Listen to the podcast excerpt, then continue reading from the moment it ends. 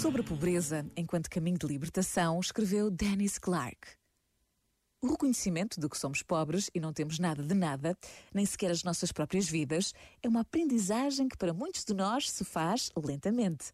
Possuir uma quantidade razoável de bens deste mundo pode distrair-nos da nossa condição de criaturas. Podemos começar a levar-nos demasiadamente a sério. E pergunta-nos Clark: já alguma vez meditou no que significa não possuir nada, nem sequer a própria vida?